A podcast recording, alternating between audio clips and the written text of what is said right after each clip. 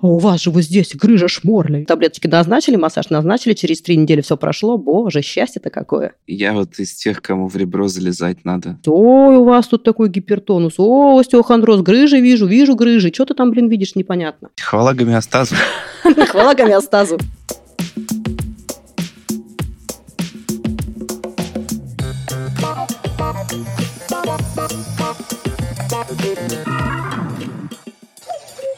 Доброго здоровья! Это подкаст «Без шапки» и с вами, как всегда, его ведущие Антон Бойко и Полина Полищук. Сегодня мы поговорим о том, какой есть смысл в массаже и может ли он быть поистине лечебным и как отличить хорошего массажиста от так себе специалиста. А поможет нам расставить точки над «и», цитирую, первая доказательная массажистка и преподавательница массажа Татьяна Августа. Аня, здравствуй. Привет, ребят, привет, спасибо, что позвали. Этот выпуск был бы невозможен без поддержки наших партнеров Карелика Экоспа. Если вы чувствуете, что ваша батарейка садится, вы можете выиграть сертификат СПА от нашего партнера. Здесь вы можете расслабиться душой и телом. В распоряжении центра 20-метровый панорамный бассейн и термальный комплекс. Слушайте подкаст и отвечайте на вопрос эксперта. Розыгрыш состоится в телеграм-канале Купрома. Собственно, Таня, первый вопрос. Почему ты занимаешься тем, чем занимаешься, и что тебя привело в массаж? И почему именно массаж вообще? Обожаю этот вопрос, потому что я массажем уже занимаюсь девятый год, и когда меня спрашивают, почему я вообще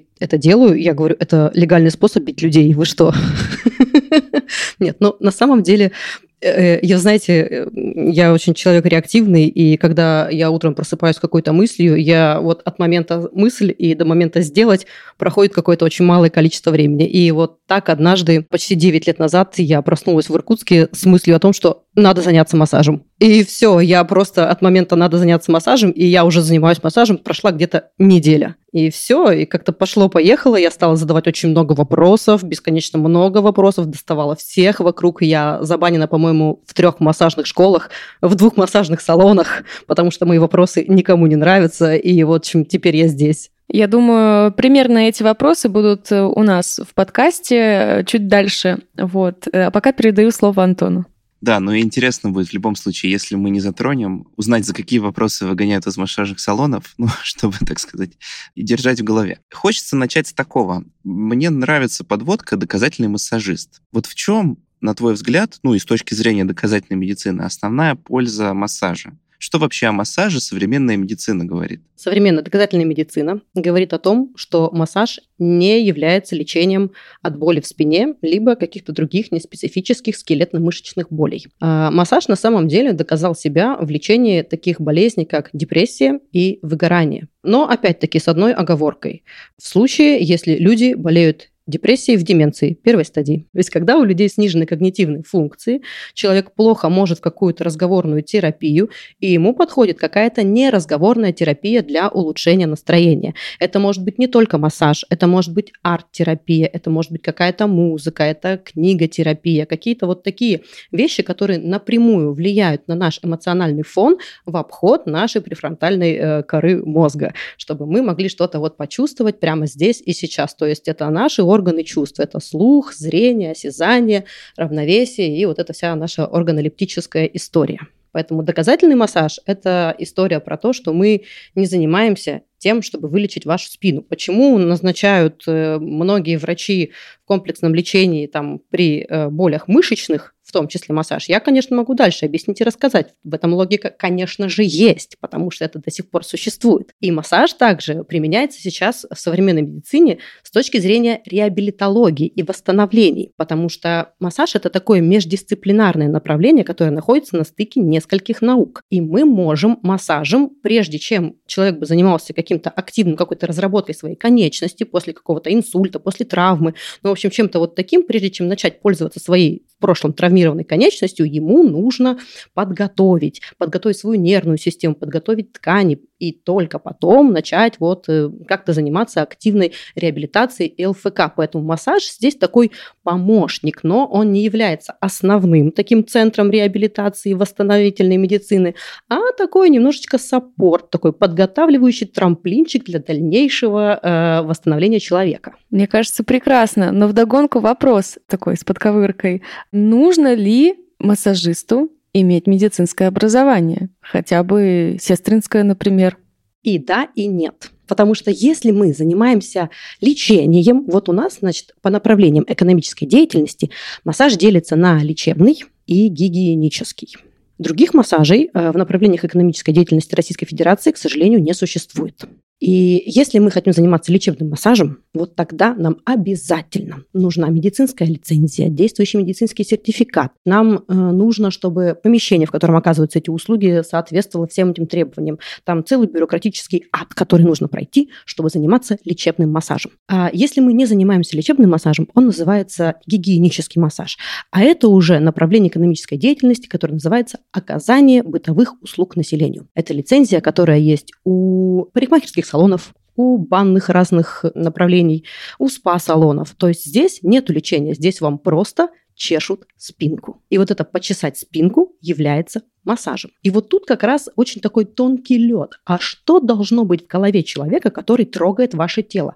Насколько он вообще должен быть вменяем? И тут уже на самом деле, в зависимости от того, вот этот бюрократический ад, да, какая лицензия есть у человека. Потому что если у человека есть медицинская лицензия, да, он может оказывать вам услуги по лечению. Ну, лечение – это восстановление, опять-таки. И если мы там, ну, прям пойдем заниматься нашей депрессией, например, по показаниям, допустим, либо еще какими-то направлениями врачей. Уточняющий вопрос. То есть я правильно понимаю, что лечебный массаж все-таки бывает только с точки зрения реабилитологии и восстановительной медицины. Не так, что вот все, болит спина, умираю, не могу, не знаю, что делать, вот пойду на массаж лечебный а, в зависимости от того, кто назначает лечебный массаж. Потому что у нас есть э, такое помойное ведро, мануальная терапия, да, и вот человек, что бы у него там не болело, ему говорят, ну, иди делай массаж. И если мы, допустим, придем к стоматологу, у нас есть, допустим, такое заболевание нервное, как бруксизм. Но мы понимаем, что с бруксизмом можно бороться, там, идти разными путями. И всегда первая линия терапии это э, по принципу наименьшего зла,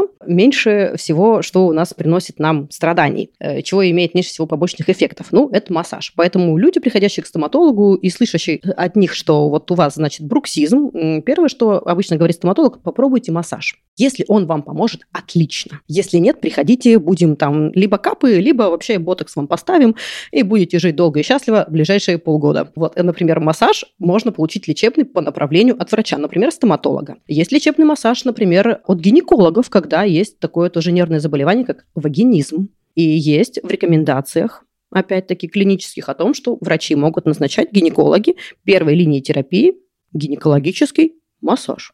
Пожалуйста, это является лечебным массажем. Мы понимаем, что лечебный массаж от узкоспециализированных там каких-то специалистов, от тех же офтальмологов, например, при аккомодации зрительного нерва, тоже опять-таки назначают массаж. Я всегда говорю, что массаж, его бесконечное количество, его могут любые специалисты назначать локально в зависимости от того, что происходит с человеком.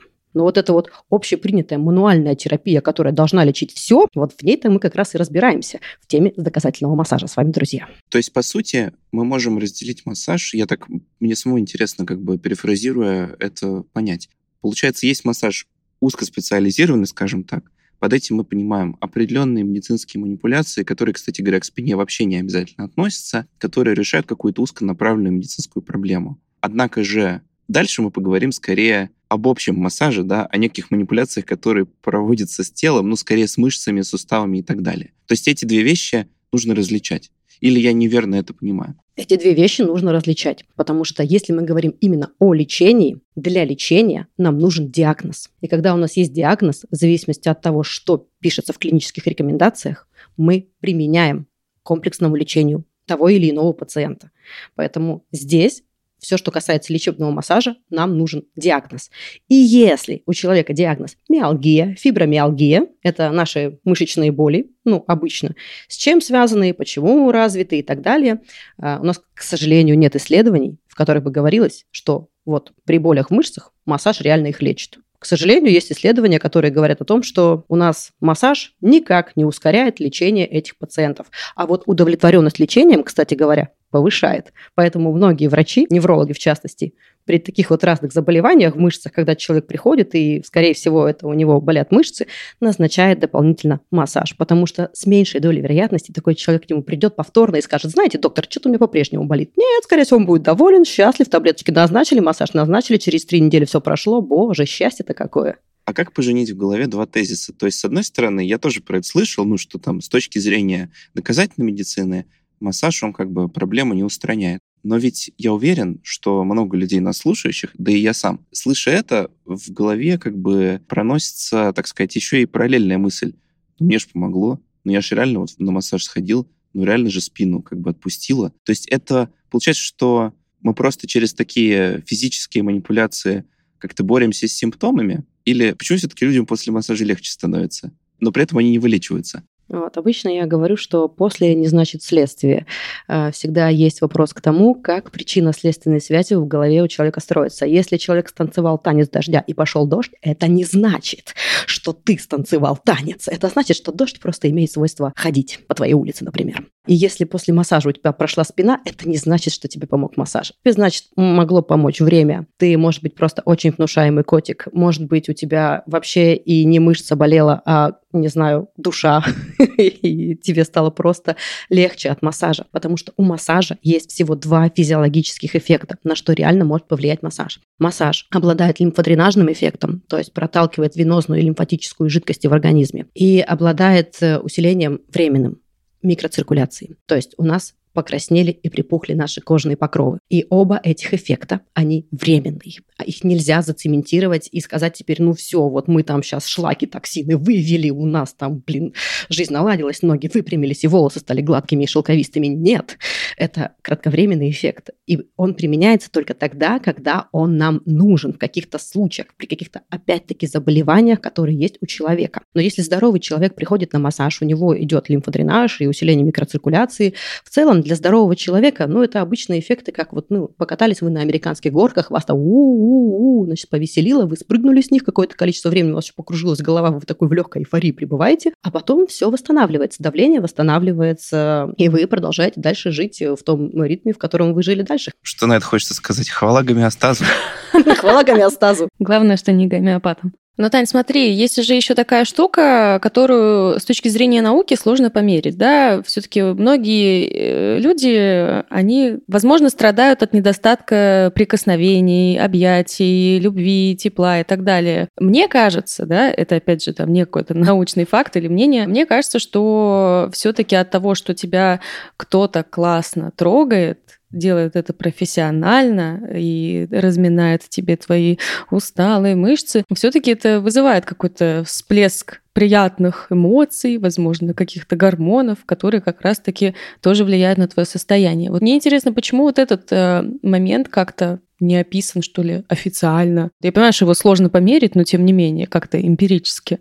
Вот смотри, на массаже выбрасываются, ну, если это не какой-то болезненный массаж, у нас выбрасывается такой потрясающий гормон, как окситоцин. Это гормон доверия, принятия, привязанности, любви, безопасности. Это такой очень социальный гормон, который мы получаем, когда там гладим домашних животных, когда нас обнимают наши близкие. И вот на массаже, если у нас есть определенное доверие к человеку, если мы приходим, получаем расслабление, и вот нас трогают, нас гладят, у нас есть вот как раз окситоцин, который как раз нам и помогает в борьбе с с э, тревожностью, с депрессией, выгоранием. Вот это вот как раз одна из терапий, почему, например, там психологи психотерапевты людей могут направлять на массаж и там директивно им советовать, типа попробуйте, сходите на массаж, вам там это поможет, станет легче. Потому что в целом от вот этих приятных ощущений действительно людям становится легче. Когда у вас много окситоцина, вы действительно чувствуете, что ну, все это, как говорится, не такая уж суета-сует. Можно как-то жить поспокойнее и поприятнее. А если у нас, например, массаж, вот иногда говорят, у меня был очень болючий массаж, мне было очень больно, я так страдал, а потом встал и меня вообще отпустило.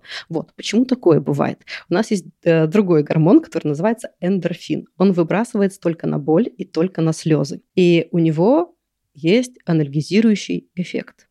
Ну, то есть вы, когда поскользнулись, упали попой э, на грустный и жесткий асфальт, конечно же, вам сначала первую секунду не очень-то и больно, и вторую секунду не очень больно. И вообще, в целом, вы даже можете до дома дойти и как-то нормально понять, что не так уж и страшно мы упали. А вот к вечеру понять, что, кажется, вот теперь моя спина или чем вы там прикоснулись к этой тверди земной, уже болит, потому что действие эндорфина закончилось, и, кажется, вы осознали, как неприятно бывает жить в теле органическом. Поэтому здесь уже э, момент того, что если вам на массаже делали больно, у вас выбрасывался, скорее всего, этот эндорфин. И, скорее всего, благодаря ему вот этому пролонгированному эффекту на какое-то количество времени, там, ну, буквально минут на 20 его хватает. И человек действительно выходит и говорит, блин, у меня так болело колено, а сейчас мне тут, конечно, блин, было больно, но стало-то легче. Но проблема в том, что действие эндорфина закончится. Но человек в своей голове отмотает и запомнит момент, что ну, мне же правда было легче он это запомнит, его психика это запомнит. И в голове уже сложится картина, что, ну, действительно, массаж, который помогает, должен быть болезненный. Но как бы ничего-то он и не должен. Это просто один из таких варварских методов массажа, когда, ну, как сделать человеку хорошо, сначала ему сделать плохо. Я такое не очень приветствую, и для меня вот это дополнительное повышение кортизола, уровня стресса на массаже, оно вот наоборот, мне кажется, больше создает проблем, чем решает. Где проходит граница между тем, когда боль при массаже это норма, а когда уже, ну, как бы что-то странное. Должна ли вообще при массаже быть любая боль? Или все-таки нет? На это у меня тоже, дорогие слушатели, есть ответ. Во-первых, у нас есть визуальная оценочная шкала боли. Ее используют многие врачи и неврологи для того, чтобы понимать вообще, а насколько нам ок. Потому что, например, если мы используем лечебный массаж и реабилитацию, во время реабилитации нормально испытывать боль, потому что наша нервная система и наши мышцы после какой-то травмы действительно не разработаны, и любое движение создает определенную боль. Сигнал о боли – это не значит, что у нас там есть какие-то органические повреждения. Нет. Это значит, что наша нервная система так трактует какое-то движение. И э, для нашего мозга очень важно понять, что мы, конечно, двигаемся, нам, конечно, больно, но мы сейчас занимаемся выработкой толерантности к боли. И как понять, где вот этот уровень боли проходит допустимый? Вот по визуальной оценочной шкале боли у нас уровень боли не должен превышать 3 или 4 из 10 пунктов. Потому что если больше, то это уже будет создавать нам проблемы в реабилитации. Вот. Это то, что касается именно какого-то лечебного массажа и боли там. Лечебный массаж, реабилитация, восстановление, боль. Да, нормально, но помним,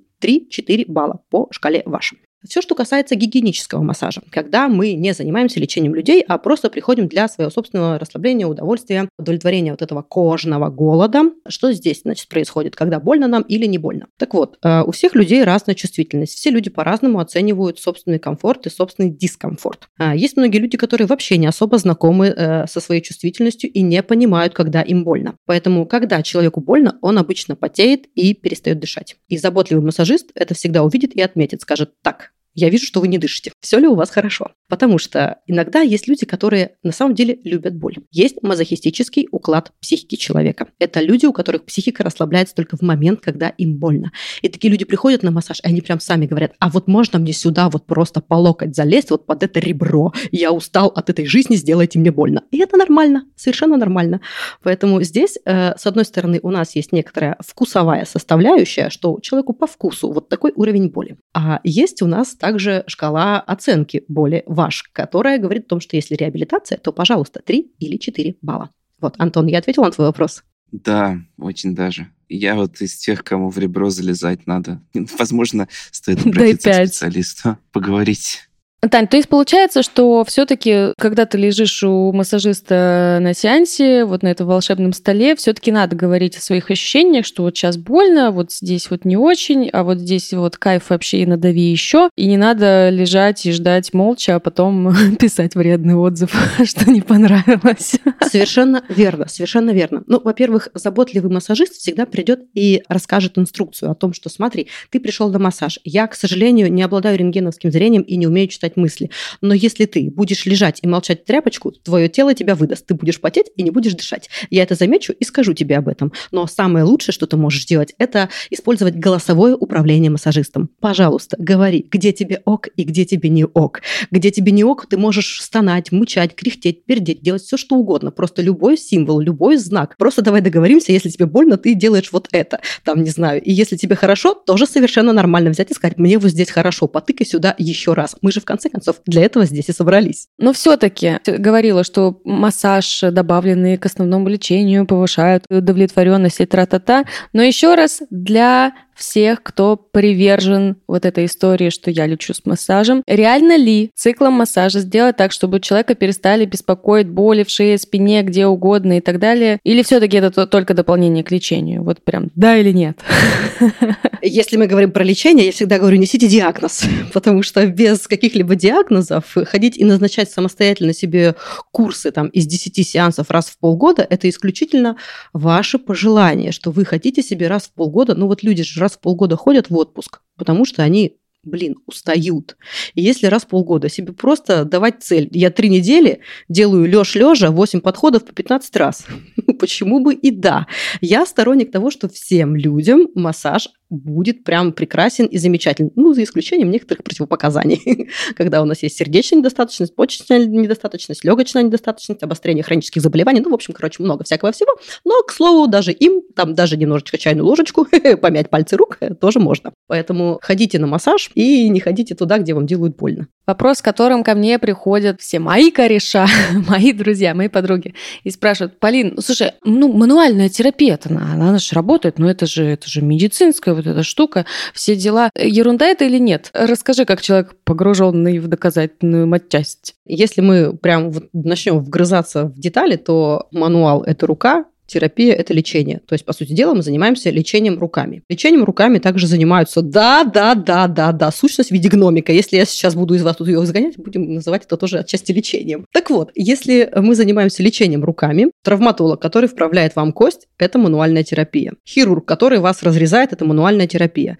Если вы лежите в приемном отделении скорой помощи, и ваш живот пальпирует, чтобы понять, у вас аппендицит, не аппендицит, это тоже мануальная терапия. Поэтому мануальная терапия – это большое, блин, помойное ведро которая, ну, знаете, сказать, что я вообще-то просто типа массажист, ну, так не камильфо. Я вот скажу, что я мануальный терапевт. Я не уборщица, я, значит, менеджер по клинингу. И вот эта вот э, мануальная терапия, она как-то вроде должна тебя повышать как человека, который что-то своими руками кого-то лечит, на ранг выше. Но для лечения, я напоминаю, нам всегда нужен какой-то, блин, диагноз. Если у нас нет диагноза, какая к черту это мануальная терапия? Ну, вот просто занимаемся тем, чтобы немножечко позаниматься лимфодренажем, э, показать, что физиологически физиологические эффекты, как усиление микроциркуляции у вас по-прежнему работают. Поздравляю, вы живой человек, и отпустить вас на волю. Поэтому мануальная терапия, да, это просто такое одно из общих названий, которое, ну, на мой взгляд, кажется, повышает статус человека, который занимается что-то руками э, вокруг людей.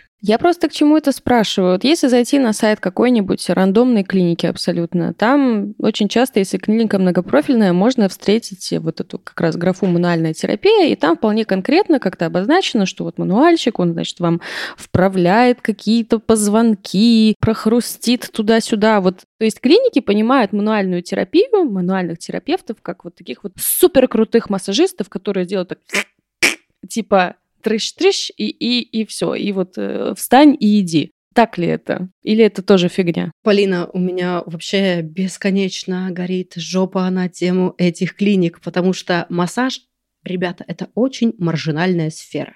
Если бы мне подарили несколько миллионов, я бы с удовольствием открыла бы несколько клиник. Знаете, медицина сейчас за последние лет сто стала невероятно престижной штукой. Поэтому всячески зарабатывать на здоровье людей это очень выгодно, правда.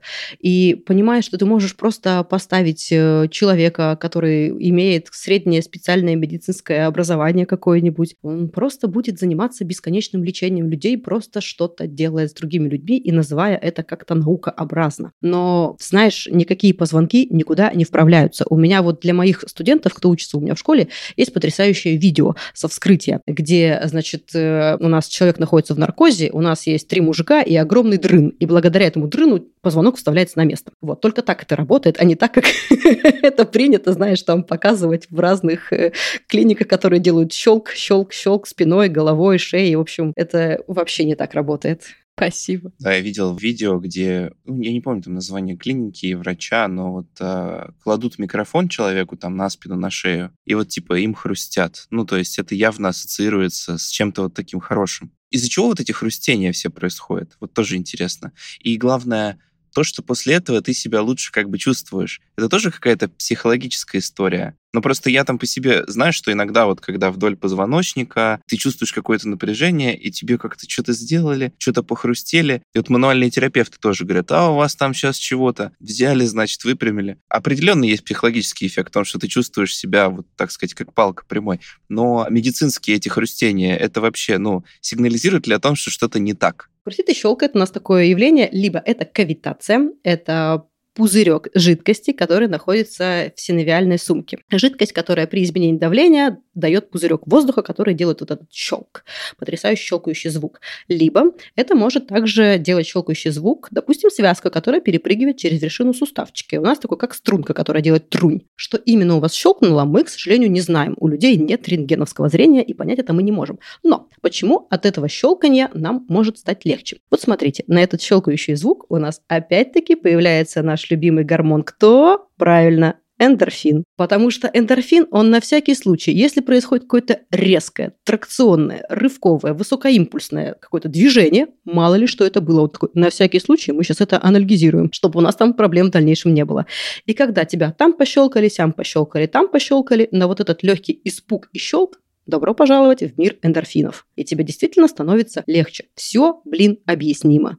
Про мануальную терапию хочется продолжить. Вот э, ты хорошо сказала, что диагноз, да, нужен, и тогда, в общем-то, можно оценить, есть в этом смысл или нет. Мне ставили диагноз неоднократно гипертонус, там мышц, вот что-то там в спине, в районе грудного отдела позвоночника. Да, я вижу уже, что это вызывает э, у тебя реакцию. А расскажи, почему? Это какой-то диагноз типа остеохондроза, то есть такой диагноз помойка? Нет, слушайте, ребята, вот у нас есть, значит, три состояния мышц. У нас есть нормотонус, гипотонус, гипертонус. Ну, еще у нас бывает контрактура, когда у нас вот эта вот мышца сократилась и не может обратно вообще ничего, она вот такая слиплась. Такое происходит при ДЦП, ребята, когда вот э, у людей это поражение центральной нервной системы. И там, в общем, вся вот эта вот история в синапсах работает очень неправильно, и, в общем-то, человек парализованный. И поэтому, если у человека нет каких-то поражений центральной нервной системы, у него мышцы умеют сокращаться, и они умеют обратно рассокращаться. Если они вдруг перестают это делать, это не на массаж, это, ребята, 100% к неврологу. Вот. Что касается гипертонуса. Все мы любим ходить э, иногда копать картошку, или не любим, или там периодически ходим в спортзал, или, в общем, сталкиваемся с какими-то бытовыми неудобствами, там, из серии там унести пакеты из пятерочки, ну, или где вы там закупаетесь, в общем, до дома. И после этого мы чувствуем вот это вот легкое, знаете, тянущее неприятное состояние в мышцах. Вот это вот неприятное состояние в мышцах, собственно говоря, есть гипертонус. Гипертонус – это то состояние в мышцах, которое сохраняется после тренировки максимум на пару дней. Вот это, знаете, состояние пампаж, когда качки напампились, и они такие прям все очерченно красивые, как логотип шин Мишлен, такие, знаете, из шариков состоящие. Вот это и есть гипертонус. Вы, не зная человека, не понимаете, какой он ведет образ жизни, как он себя чувствует и что вообще с его мышцами происходит, просто подойти, взять его вот так нежно за плечики, закатить глаза и сказать, о, Господи Иисусе, тут такой гипертонус. Да откуда, блин, мы знаем, какое для него состояние мышц нормальное? Потому что он, может быть, вообще ничего не делал, просто, блин, жил и дышал, а вы, исходя из каких-то своих только вам понятных соображений, э, гадаете по его мышцам и представляете, что, наверное, у него там гипертонус, раз он приходит и жалуется. Если к вам, к массажисту, уходит на протяжении полугода один и тот же человек, вы знаете его состояние мышц, чем он живет, как он занимается, тут в один прекрасный момент он приходит э, к вам э, на стол, ложится, вы его берете за руки, а там, ого, руки-базуки, ты говоришь, так, что делала? И она тебе такая, да, блин, у меня тут контора переезжала, офис, в общем, соседний отдел поехал, мы тут коробки две недели таскали. И ты говоришь, ну да, Это видно, вот он твой гипертонус. А гипотонус мы все помним. Наш коронавирус, когда все лежали дома, никуда не ходили, ты потом встал, пошел и упал в обморок от того, что, о господи, я, кажется, забыл, как ходить. И вот это состояние гипотонуса мышечное, оно тоже временное, потому что ты потом все равно начинаешь двигаться, оно приходит в норму. А так обычно мы живем вот в нормотоническом состоянии нашем мышечном и говорит о том, что у человека тут какой-то гипертонус, не знаю, что он там делал до этого, ну, у тебя, блин, действительно была какая-то неспецифическая, там, не знаю, нагрузка, либо чрезмерная нагрузка. Но это все пройдет через пару дней. Состояние гипертонуса лечить не надо, оно проходит самостоятельно. Про гипертонус, в общем-то, понятно. Ну, что если ты испытал там нагрузку избыточную какую-то, то оно само собой пройдет. Но бывают же люди, кто сидит, например, короче, офисный образ жизни, сидит за компом, а гигиена рабочего места отсутствует, то есть сидит в ноутбуке, как бы голова все время смотрит вниз, в телефон люди смотрят, как бы сутулятся, все у них фокусируется в экран, то есть э, скрючившись, сидят, смотрят в экран и стрессуют. Может ли помочь э, мануальная терапия в таком случае? Когда у тебя там в силу как бы системного какого-то образа жизни мышцы находятся, наверное, не в нормотоническом состоянии, или это тоже, ну, в общем-то, фигня? Когда ты сидишь попой на стуле и 17 часов смотришь компьютер, твои мышцы работают. Они работают э, в постуральном режиме. У нас есть физический режим работы мышц, есть постуральный. Постура – это поза, то есть мы просто что-то очень долго удерживаем. И держать себя в одном положении на стуле ровно – это на самом деле невыносимый тяжкий труд. Я очень сочувствую всем людям, которым приходится очень долго сидеть ровно. Это ужасно. На самом деле, тут сколько не мануальная терапия помогает, а сколько вот повесить на себя вот эти вот умные часы, которые каждый час тебе будут говорить, эй, мне кажется, тебе пора пройтись. Я понимаю, не страшно бесит, вы выключаете это уведомление и говорите, уходи, пожалуйста, у меня тут так много работы, так много работы. Но самое лучшее, что можно сделать, это действительно встать и пройтись, немножечко размяться. Массаж здесь помогает только в том случае, если вы на него просто ножками ходите. У вас добавляется больше физической активности чтобы вы куда-то доехали. Непосредственно сам массаж прямого эффекта и прямого воздействия на вашу больную спину, которая устала от такой, блин, 17-часовой на стуле попой сидеть жизни, прямого эффекта нету. Есть, конечно, косвенный эффект от того, что вы в целом, может быть, чуть спокойнее относитесь к своей жизни. Вы, может, уже и после курса массажа будете смотреть на свою работу и думать, господи, а зачем я вообще этим занимаюсь? У меня, вот знаете, есть потрясающий случай из практики, когда ко мне на полчаса на обеденный перерыв на массаж шейно-воротниковой зоны приходила моя постоянная клиентка. Я, значит, такая просто периодически раз в неделю там или там пару раз в неделю. Ну, в общем, на протяжении полугода она просто вот приезжала ко мне в обед шею помять. И вот она как-то сидит, значит, в офисе, заходит на начальник смотрит на нее и говорит, Марина, а вы что пьете? И она такая, вы что, меня на свидание зовете? Он такой, не-не-не, я, я не про это, я просто, говорит, смотрю на вас и думаю, вы такая спокойная, надо же. Что вы принимаете? Посоветуйте мне это же. И она такая, я принимаю в обед полчаса массажа. И мне уже в целом на работе просто полегче. И я, Антон, могу тебе только посоветовать часовые прогулки, например, после работы. Они тоже отлично помогают. У нас, между прочим, даже есть исследования, которые говорят, что при люмбалгии, при поясничных болях, если у человека есть ежедневные часовые прогулки, пешие, у него снижаются боли в спине. Поэтому, Антон, либо Каждый час поднялся, прошелся, походил, помахал руками, поорал на всех в офисе. Ну, или, я не знаю, приезжай ко мне на полчаса на массаж. Или йога еще, йога, йогу очень советую. У нас, кстати, я просто к слушателям обращаюсь. Э, у нас же была в студии, так сказать, подруга, между прочим, Танина Юлия, которая рассказывала про йогу том числе с такого с доказательной стороны и так далее. Таня показывает сердечки в камеру. Так что всем рекомендую послушать, кто не слушал, э, перейти с этого выпуска на тот, и будет вам счастье. Я сама йогу практикую почти каждый день. Э, лишние 15 минут вечером вообще кайф. Да, я как а. эксперт а, тоже туда же докидываю, говорю, да, и я тоже подтверждаю и поддерживаю. Я просто на всякий случай хочу напомнить, что э, у меня есть очень много неврологов, знакомых, тоже доказательных, и они очень сильно жалуются, когда к ним в основном приходят люди с болью в спине, но на самом деле с болью в спине, э, если вам не помогли физические упражнения, если у вас не снимается острая боль, нужно идти в первую очередь к ортопеду, потому что неврологи, они буквально воют и стонут, потому что у них обычно там эпилепсия, мигрень, хронические какие-то вот эти моменты, связанные именно с э, неврологическими нарушениями и так далее. И когда к ним приходят толпы людей с э, болью в спине, это прям у многих головная боль. Ну, кроме тех, кто, конечно, стрижет деньги деньги на этих пациентах, вот, потому что ставя им несуществующие диагнозы типа ВСД. Ну, это на всякий случай, я тут не козыряю авторитетом, но, тем не менее, это важно. Тань, уточняющий момент. Э, мы видим кучу роликов во всяких запрещенных э, социальных сетях и нельзя граммах, нельзя граммах, да, где, в общем, народные умельцы, значит, э, с какими-то непонятными дипломами хрустят, вертят во все стороны, значит, и женщины, и мужчины, и там и так, и сяк, и разные звуки и демоны при этом выходят и стучат по позвонкам, и молотком, и чем хочешь. В общем, дико варварски все это выглядит. Отсюда вопрос, можно ли навредить навредить человеку массажем? А, насколько нужно приложить усилия, чтобы вот реально навредить? Потому что все думают, ну массаж, ну что такого, все хорошо, все будет классно, все легко.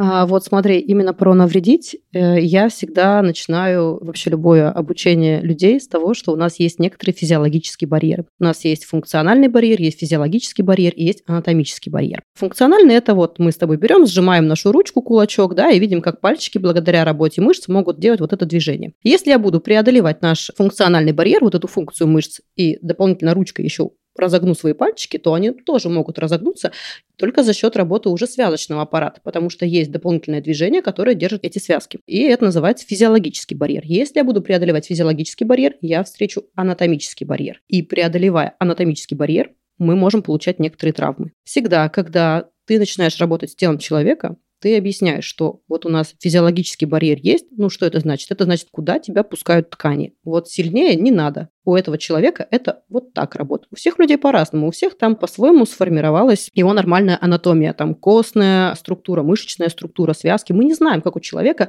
что-то там устроено. Поэтому обычно есть какой-то предел, физиологический, ты в него погружаешься, там работаешь. И обычно это бывает достаточно безболезненно и приятно. Но опять-таки, если болезненно, мы делаем два шага назад и делаем, чтобы было помягче, потому что это опять что? Правильно, вкусовщина. Но если мы занимаемся какими-то историями, когда мы хотим посильнее стукнуть, посильнее дернуть и обойти наш физиологический барьер, вот тут уже возникает вопрос, выдержит ли наш суставосвязочный аппарат вот этого приключения. Потому что мы, опять-таки, не обладаем рентгеновским зрением. Мы не знаем, что у человека внутри. Поэтому врачи, которые берут на себя ответственность благодаря медицинской лицензии и образованию, они говорят, да, мы тут супер все изучили, поэтому если мы что-то вам навредим, мы несем за это ответственность. Люди, у которых нет медицинской лицензии, которые просто занимаются рывками какими-то, вытяжениями, хрустами и, не дай бог, блин, стучаниями молотками, они на себя ответственности не берут. У них нет медицинской лицензии. А преодолевать физиологический барьер они еще как преодолевают.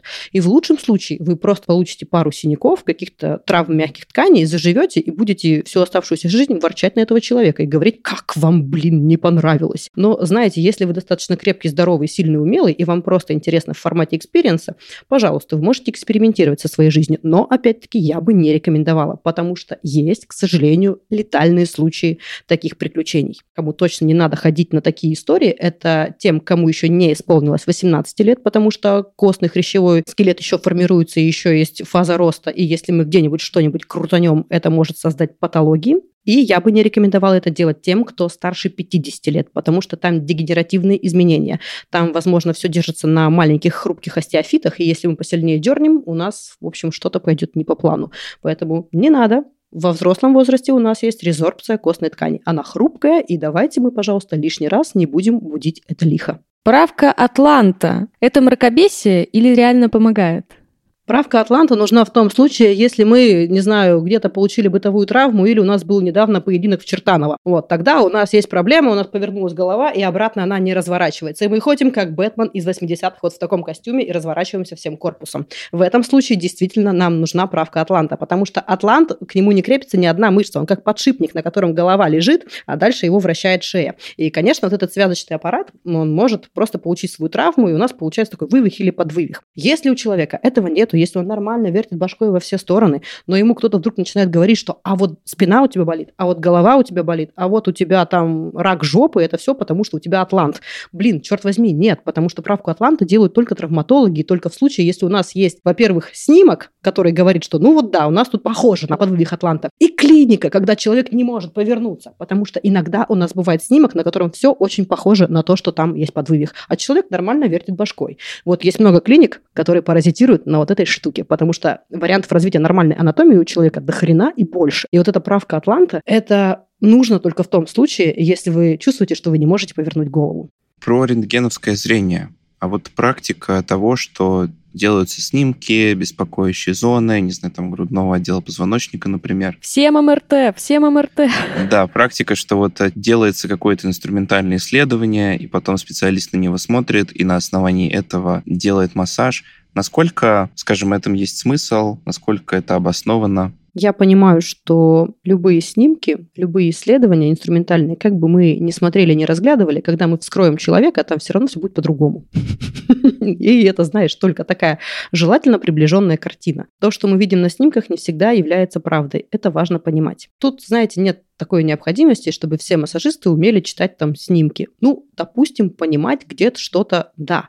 Но у нас, опять-таки, всегда есть клиническая картина боли. Человек может принести снимок, у него там, господи, тысяча и одна грыжа, у него там какие-то ужасные стенозы спинномозгового канала, ты на него смотришь, думаешь, господи, ты ко мне прийти вообще не должен. У меня был такой случай из практики, когда мне приносили э, рентген, и я такая смотрю, думаю, как ты вообще до меня дошла?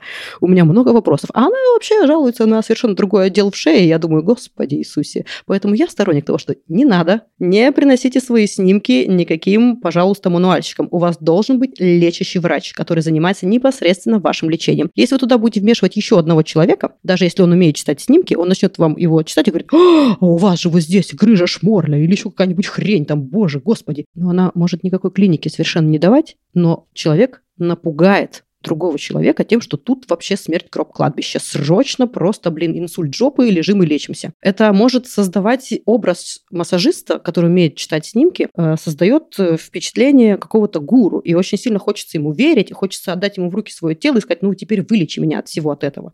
Поэтому я бы вообще бы была бы сторонником того, чтобы все снимки уносить только врачам. И если врач, например, тот же самый ортопед, видит ваш снимок и говорит, ну, я могу тебе еще здесь, допустим, сделать массаж, и он понимает, зачем он хочет сделать какой какой-то массаж. Ну, он же врач. Допустим, я сторонник того, что если он врач, он знает, он понимает, он лечит. Ой, да пожалуйста, пускай он делает массаж. В этом случае, да, окей, он врач, он лечит, непосредственный доктор ваш, и сам же назначает лечение, и сам же его выполняет. Пожалуйста. Во всех остальных случаях, о нет. А вот как раз э, про вот это мастерство и гуру массажистов частенько бывает так, что ты приходишь к разным массажистам, да, и нередко можно услышать комментарии в адрес своего тела, как приятные, гладящие твое эго, так и не самые в стиле вот у вас зажата трапеция, перекошен таз, а я вот еще чувствую, что у вас вот тут напряжено, а там расслаблено. Короче, дисбаланс полный. Корректно ли давать массажистам такие комментарии по отношению отношению к пациентам.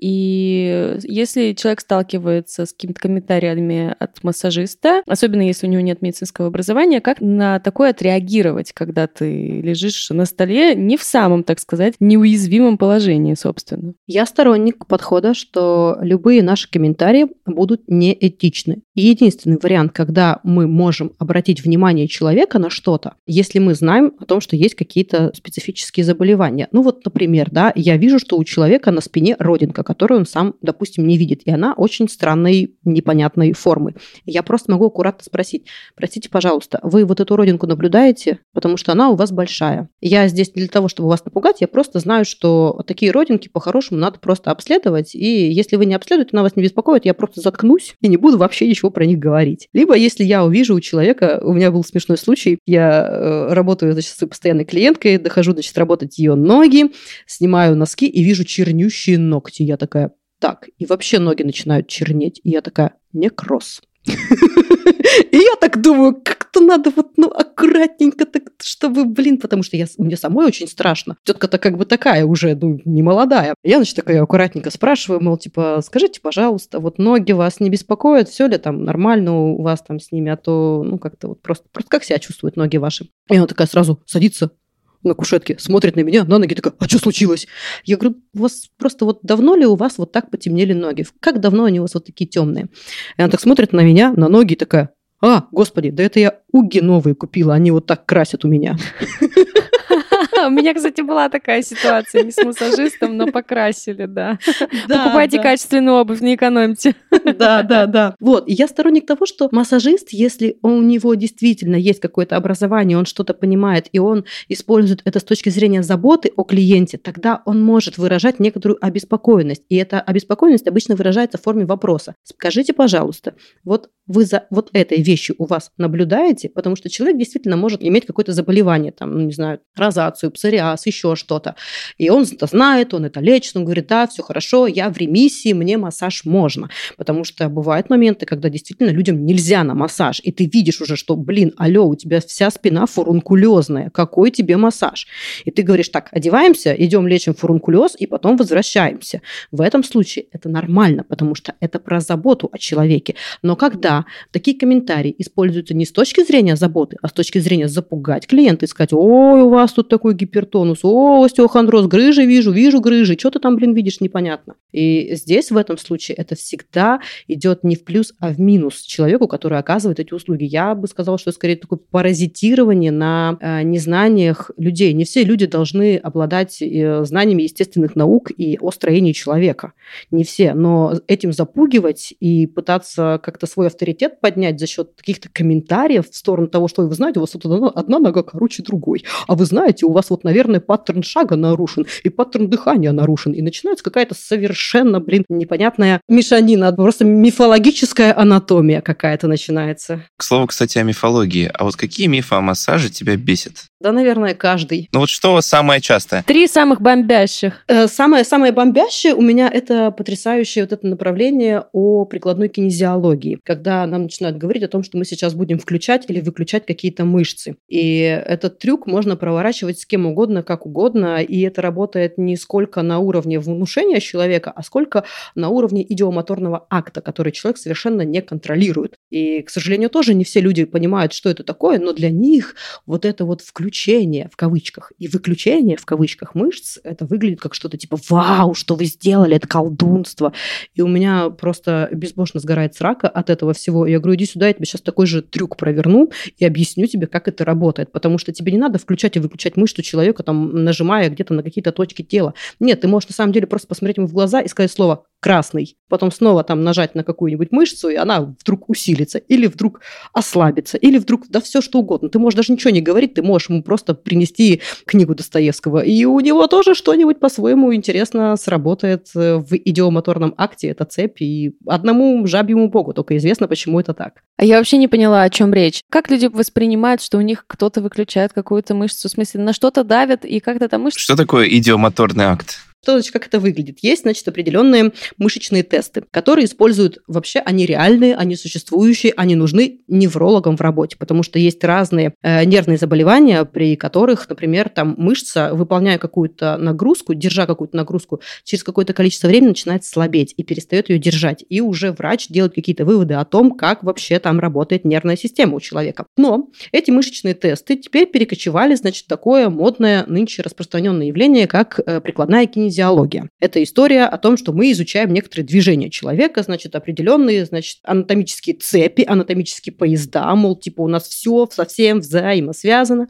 И, например, проводят историю о том, что если у вас болит спина, это значит не спина болит, это значит, у вас какие-то нарушения, например, в грудном отделе. И начинают тестировать вам грудную мышцу. Для этого, значит, вытягивается рука вперед, выворачивается тыльной стороной ладони вот сюда, в вашу лицевую сторону, и в этом случае начинает оказываться давление у вас на плечо либо предплечье. Значит, у нас получается определенный рычаг силы, мы сократили большую грудную мышцу, удерживаем это положение, а другой человек нам, значит, на эту руку нажимает и говорит, удерживай. И ты вот удерживаешь, значит, это положение. И если у тебя мышца держит, значит, ты э, сопротивляешься усилию другого человека, значит, у тебя все хорошо, эта мышца работает, она у тебя крепкая. А если, значит, тебе на нее надавили, и она у тебя сразу ослабла и упала, человек говорит, а, ну вот у нас вот тут просто с тобой, видишь, значит, э, передняя фронтальная линия цепи не включенная, сейчас мы с тобой ее включим. И человек начинает, значит, тебе там под лопатку залазить, значит, там шейные позвонки какие-нибудь, там бугорки начесывать, там, не знаю, надавливать на точки на лбу, потом снова, значит, эту руку разворачивает, надавливает, и она перестает вдруг падать, она начинает держать это движение. И человек говорит, вот видишь, мышцу мы тебе включили. Вот такие э, всякие удивительные фокусы. Они сейчас очень активно набирают обороты, и вот эта прикладная кинезиология – это просто какой-то, я не знаю, ну, бич в массаже сейчас, потому что все очень хотят становиться прикладными кинезиологами и лечить людям все. А человек просто, допустим, увидев, что, ай, ну да, я же видел, что у меня мышца упала, а потом раз она стала сильная и крепкая, он в это верит. Каждый четвертый уйдет от кинезиолога с осознанием, что я здоров, сейчас пойдет по воде. Прекрасно, восхитительно, это чудо. Я сторонник того, что, блин, давайте разберемся, почему это вообще работает. И вот с этим идиомоторным актом разобрался еще, господи, не помню, то ли Синельников, то ли Пирогов. Короче, кто-то из них, в общем, раскритиковал эту всю историю в пух и прах и сказал, вы что, у нас есть идиомоторный акт. Что это значит? У нас некоторые движения совершенно непроизвольные.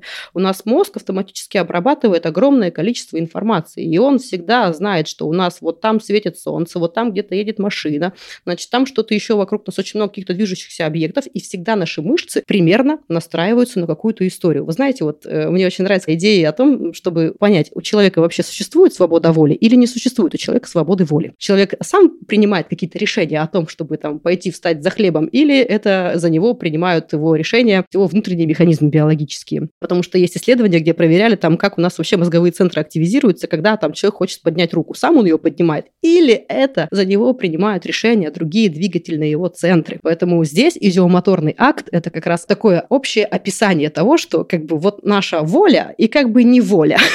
Наши двигательные центры сами подстраиваются под э, нужные ситуации. Потому что если, допустим, человек заходит в помещение и видит врача в белом халате, у него уже есть некоторая память о том, что врачи в белых халатах, допустим, очень классные пацаны или девчонки. И, соответственно, уже настраивается как-то определенным образом сидеть, дышать, смотреть. У него уже есть определенная там внушаемость нервной системы. Он уже автоматически верит этому человеку, потому что его жизненный опыт прошлый говорит о том, что, блин, это классные ребята, они мне всегда помогали. Поэтому сила белого халата, ребята, она всегда работает. Если я сейчас надену белый халат, вы будете мне в два раза больше верить. Но, как видите, я не сижу в белом халате. И здесь точно так же с идиомоторным актом. У человека может создаться какое-то впечатление о чем-либо, ну, вы ему скажете какую-то команду, вы ему покажете какую-нибудь, там, не знаю, книгу, какой-то цвет или еще что-то. И у человека, соответственно, сработает так или иначе нервная система. Вы будете смеяться, но этим мышечным тестом некоторые преисполненные врачи проверяют таблетки. Они дают в руку человеку таблетку, он ее зажимает, и они делают мышечный тест и говорят, подействует таблетка или не подействует. Это такое мракобесие, это такой кошмар.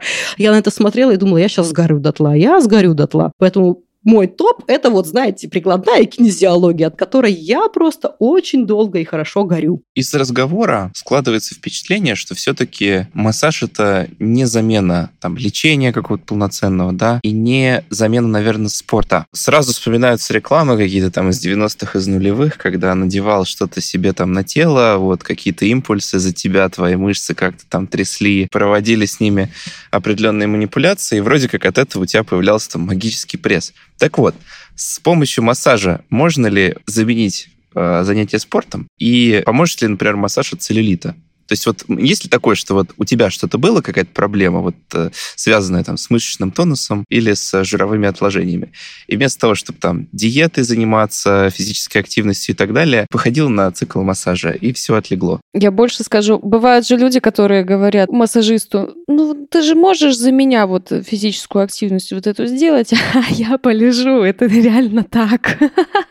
Ну, вы знаете, в целом это было бы, правда, очень удобно. Вот я лежу, а вы все за меня работаете. Вот я, конечно, тоже стараюсь свою жизнь примерно вот так, знаете, спланировать, чтобы я лежала, а все вокруг работали. Но, как видите, не получается. По поводу лежать худеть и лежать заниматься спортом.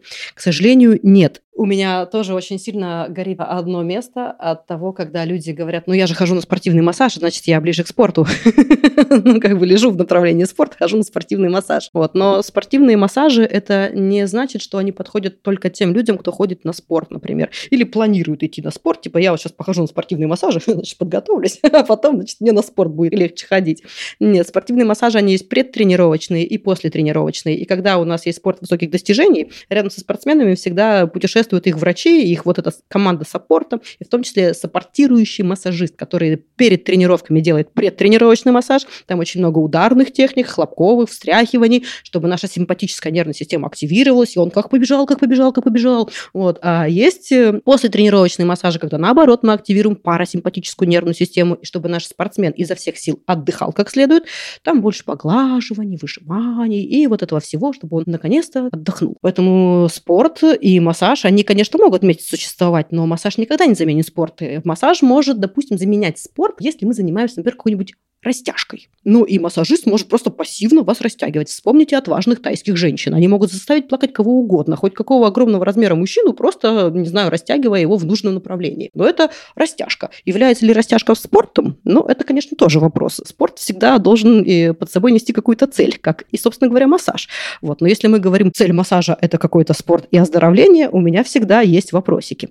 А вот что касается целлюлита и похудения массажем, вот я всегда говорю, пока вы ходите на массаж, прямо ножками вот так вот ходите, вы уже худеете, потому что какое-то движение всегда добавляет вам активности. Чтобы худеть, нам нужно понимать, как работает цикл клетки АТФ. Массаж, он этим не занимается, он не заставляет как-то быстрее, активнее вот эти все нейромедиаторы и клетки что-то совершать какие-то свои действия. Нет. Антицеллюлитные массажи это вообще, я считаю, что бич вообще населения, потому что он очень болючий, он крайне неприятный. У него есть определенное назначение. Значит, у нас есть подкожно-жировой слой, вот этот вот жирочек, у нас есть, значит, сверху мышцы, у нас, значит, здесь жирочки, вот тут дальше начинаются мышцы непосредственно. Чтобы наша кожа никуда не уезжала со своего места, вот мы вот так вот делаем, да, двигаем нашу кожу, кожа двигается, и она, значит, никуда у нас не уезжает. Благодаря чему? Благодаря коллагеновым волокнам, которые ее удерживают на месте. И именно благодаря этим коллагеновым волокнам мы просыпаемся по утрам, и наши дырочки для глаз остаются на тех же местах, где были до этого. Потому что эти коллагеновые волокна оставляют все на месте. Есть, конечно, спорные исследования про то, как они вообще располагаются.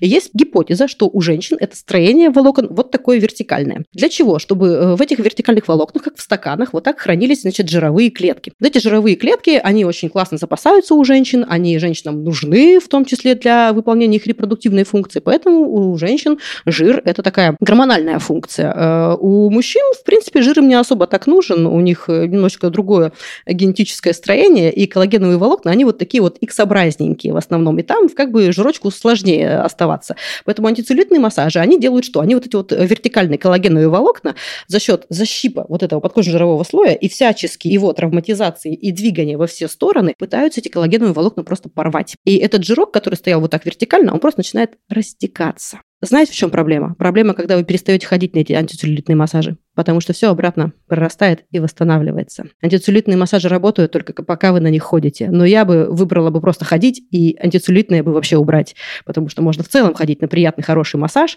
и вы уже будете выполнять эту функцию. Но на антицеллюлитных массажах вас так щипают, это так больно, это буквально травматизация мягких тканей. За ваши, блин, деньги вас щипают так, что вы просто молите о пощаде. У меня был потрясающий случай, когда я пришла на массаж, я еще в Иркутске работала, в оздоровительном центре, значит, ко мне приходила такая очень тучная женщина, такая, значит, э, за 50 хорошо, и такая, ну все, я решила похудеть. Я такая, ну не смотрю, говорю, вам не понравится. Она такая, я готова, меня предупреждали, мне говорили, что это больно, вы посмотрите на мою фигуру, это такие проблемы, это такие проблемы, надо с этим что-то делать. Я такая, ну я, короче, я вас предупредила. Она, значит, ложится, я, значит, ее хвать, проходит буквально секунд 10, она встает, одевается, она говорит, вы знаете, я все поняла. Я поняла, у меня вообще все прекрасно с фигурой. Что-то без попутал, я пошла. Вообще, у меня все отлично. тысяча гусей защипают вас на антицеллюлитном массаже. Последняя буквально пара вопросов осталось. Таня, огромное спасибо за такую подробную, короткую лекцию про антицеллюлитный массаж. Надеюсь, отвадит тратить свои деньги на него. А я знаю, что ты практикуешь сухой массаж, и хотелось бы, чтобы ты рассказала о нем поподробнее, потому что, я думаю, для большинства массаж все-таки ассоциируется с маслом, в какой-то степени с кремом и так далее. Вот сухой массаж вообще это как? Что это? Значит, я обычно из смазывающих материалов использую только тальк, и то только в самом начале, чтобы убрать вот этот верхний слой влаги. Пока мы дошли, мы все пропотелись, мы такие липкие, хлюпкие, непонятно.